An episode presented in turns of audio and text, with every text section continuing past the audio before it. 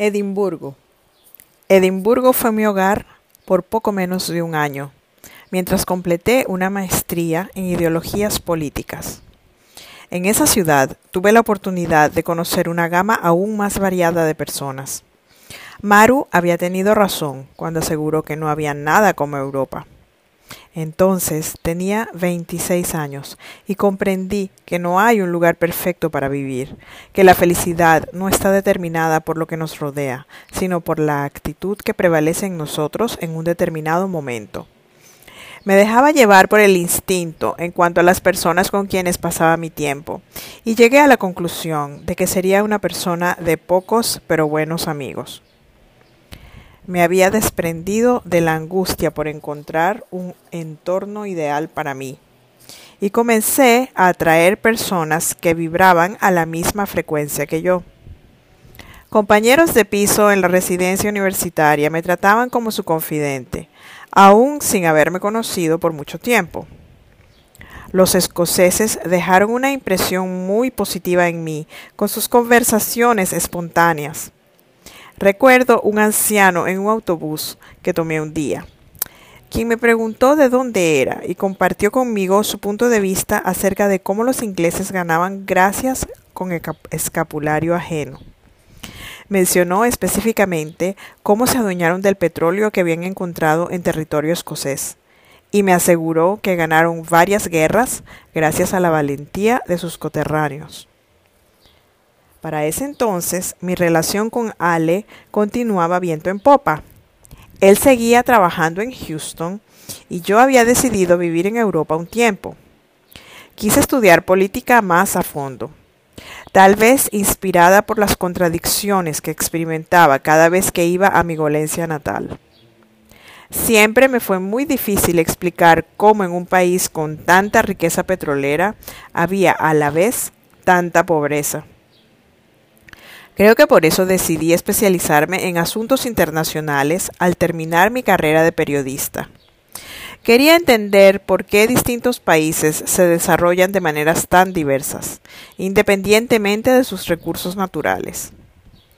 Me di cuenta de que las ideologías políticas juegan un papel importante, pero no conocía bien sus principios. Yo crecí sin haber adquirido conocimientos acerca de política, ya que mis padres hacían eco del sentir de la mayoría de los ciudadanos de nuestro país natal, que la política era para los políticos, quienes no eran las personas más capaces de la sociedad. Lamentablemente, esa forma de pensar fue una de las causas mismas de la tragedia que vivieron, sobre todo los que vivían permanentemente en esa tierra.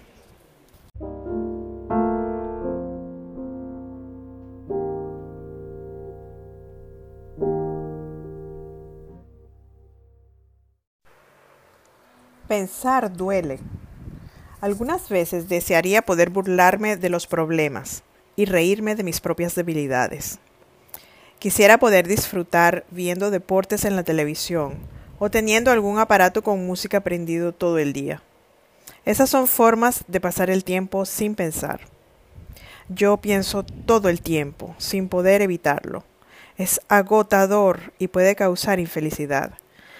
Tal vez exigiría menos de mí y de los demás si no fuese por esa permanente pensadera. Lo bueno del raciocinio es que me ha llevado a buscar soluciones para sentirme más a gusto conmigo misma. He aprendido a aceptarme como soy. Prefiero ser honesta conmigo misma y alejarme de situaciones o personas que no vibran a mi frecuencia. Me he perdonado por ello, y eso me ha ayudado a no juzgar a los demás sobre todo a miembros de mi familia. Igual los quiero, pero no comparto sus maneras de divertirse. En la mayoría de las ocasiones prefiero estar sola antes que mal acompañada. Alejandro también es bastante solitario. Él y yo pasamos largas horas en silencio, cada quien sumido en sus pensamientos, sin compartir lo que pasa por nuestras mentes en ese momento, y así somos perfectamente felices. Cuando él se molesta, prefiere que lo dejen solo. Ambos hemos aprendido a respetar los momentos de soledad del otro. y a superar nuestras diferencias expresando abiertamente lo que sentimos y pensamos cuando es necesario hacerlo. Una de las cosas que más me frustra de los demás, aún hoy, es el excesivo uso de chistes en sus conversaciones. Pienso que la tragicomedia es buena para los teatros y los libros, pero no como estrategia para enfrentar los retos de la vida. A mi modo de ver las cosas, la energía invertida en burlarse de las penas propias o ajenas podría ser utilizada en revisar las causas de los problemas para evitar que ocurran en el futuro o incluso para remediarlos. En el camino de la vida también aprendí que debemos trabajar con lo que tenemos. En una sociedad de burlistas, el humor puede ser utilizado inteligentemente para que las personas reflexionen acerca de la realidad. Eso fue lo que hizo un brillante politólogo de mi país natal y del cual aprendí mucho. Admiraba su manera tácita de hacer que personas superficiales se interesaran por sus críticas. Fue uno de los valientes que levantaron su voz cuando fue necesario hacerlo. Yo había considerado que los burlistas eran parte del problema hasta que me di cuenta de que todos somos parte de la solución. La sociedad es el resultado de las acciones de cada uno de sus miembros, y no solo de lo que hagan los políticos, ni los intelectuales, ni los militares, ni ningún otro grupo por separado.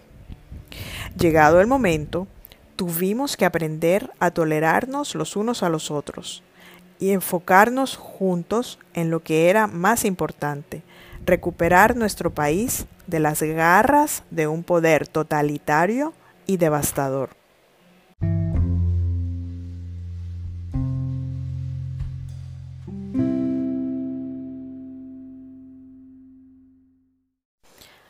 Todo tiene un precio. Muchos de mis parientes y amigos me han visto siempre como la persona que lo tiene todo. Pareciera que el vivir en el extranjero de manera legal es indicativo automático de éxito y felicidad. Es verdad que en Texas City, en donde vivieron mis padres hasta sus últimos días, gozábamos de seguridad personal y de una estabilidad que habían desaparecido por completo en nuestro paraíso tropical a mediados de los 2010, bajo el régimen corrupto de un grupo de militares disfrazados de mesías socialistas. Pero eso no significaba que hubiese una compartimentación al mejor estilo de María Eugenia, en donde vivir en los Estados Unidos resolvía todos tus problemas. Esa división en dos categorías me recuerda el cuento de las dos chelitas de Julio Garmendia. Yo era chelita la de acá, en Texas City, y los que vivían permanentemente en Golencia eran los del frente.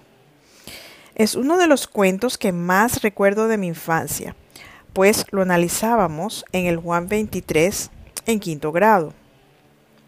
Esa historia era algo que no podía compartir con las personas que me rodeaban en Texas, en donde mis coterráneos asumía que yo lo tenía todo. No lo tenía todo. Me faltaba con quién compartir el cuento de las dos chelitas. Que iban a saber los gringos de Chelita la de acá y de Chelita la de enfrente. Ser emigrante tiene sus ventajas, es verdad, pero los beneficios que me ha ofrecido mi tierra adoptiva me han dejado siempre un sabor amargo.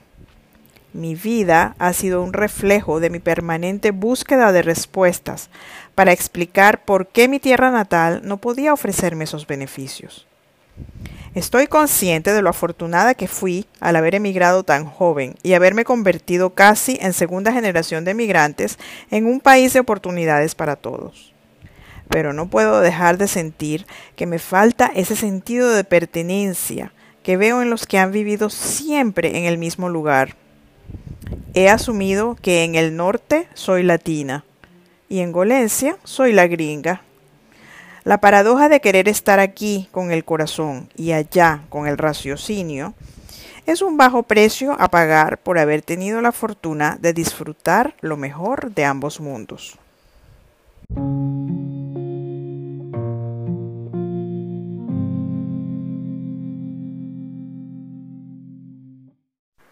Carpe diem. El vivir alejada de Golencia la mayor parte del año hacía que aprovechara al máximo los momentos que compartía con mis amigos en el Oriana 2. María Eugenia era la más cercana por vivir en el apartamento frente al nuestro. Ella me admiraba como una hermana mayor y yo le agradecía que me hacía ver cosas que yo no notaba. Maru lo veía todo en blanco y negro, sin tonalidades intermedias, hasta que aprendió a utilizar todos los colores de la paleta de la vida. Junto con mi prima Carolina y mi compañera de pintura Blanca Graciela, nos apodamos las cuatro mosqueteras desde que éramos niñas. De pequeñas, pasamos muchas tardes juntas en la escuela de música a la que nuestras madres se turnaban para llevarnos. Además, nos reuníamos en nuestro apartamento a jugar con las Barbies, mientras nuestras madres compartían alguna merienda. Eso cambió cuando nos mudamos a Texas, pero lo replicábamos cuando venía de vacaciones con mi hermano Francisco y mi madre. Gracias a que ella era ama de casa, podíamos instalarnos durante las vacaciones escolares en el Oriana 2, mientras que mi papá venía a pasarse temporadas más cortas por sus compromisos con el trabajo en Texas City. Una de las ventajas de compartir momentos con otras personas solo cuando estás de vacaciones es que sabes que el tiempo para estar juntos es limitado. Eso evita malos entendidos y peleas innecesarias, que restarían preciosos momentos de disfrute en armonía. Por eso, dejaba pasar situaciones que hubiese enfrentado de manera diferente de haber ocurrido en mi lugar de residencia permanente. El reunirnos por lo menos una vez al año mantuvo mi amistad con Blanca, Carolina y María Eugenia intacta. A veces pienso que nos hizo bien a todas, porque teníamos que ser eficientes para pasarla bien cuando estábamos juntas. El resto del año nos mandábamos tarjetas de cumpleaños y más adelante, ya de adultas, podíamos compartir por Skype o por las redes sociales.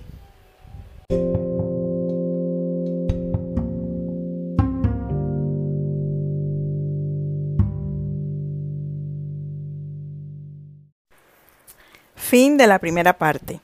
Esta primera parte de la serie, Mejor Sola, ha sido básicamente la mitad de cada uno de los cuatro libros de la serie. La historia de Blanca, la historia de María Eugenia, la historia de Carolina y la historia de Elena.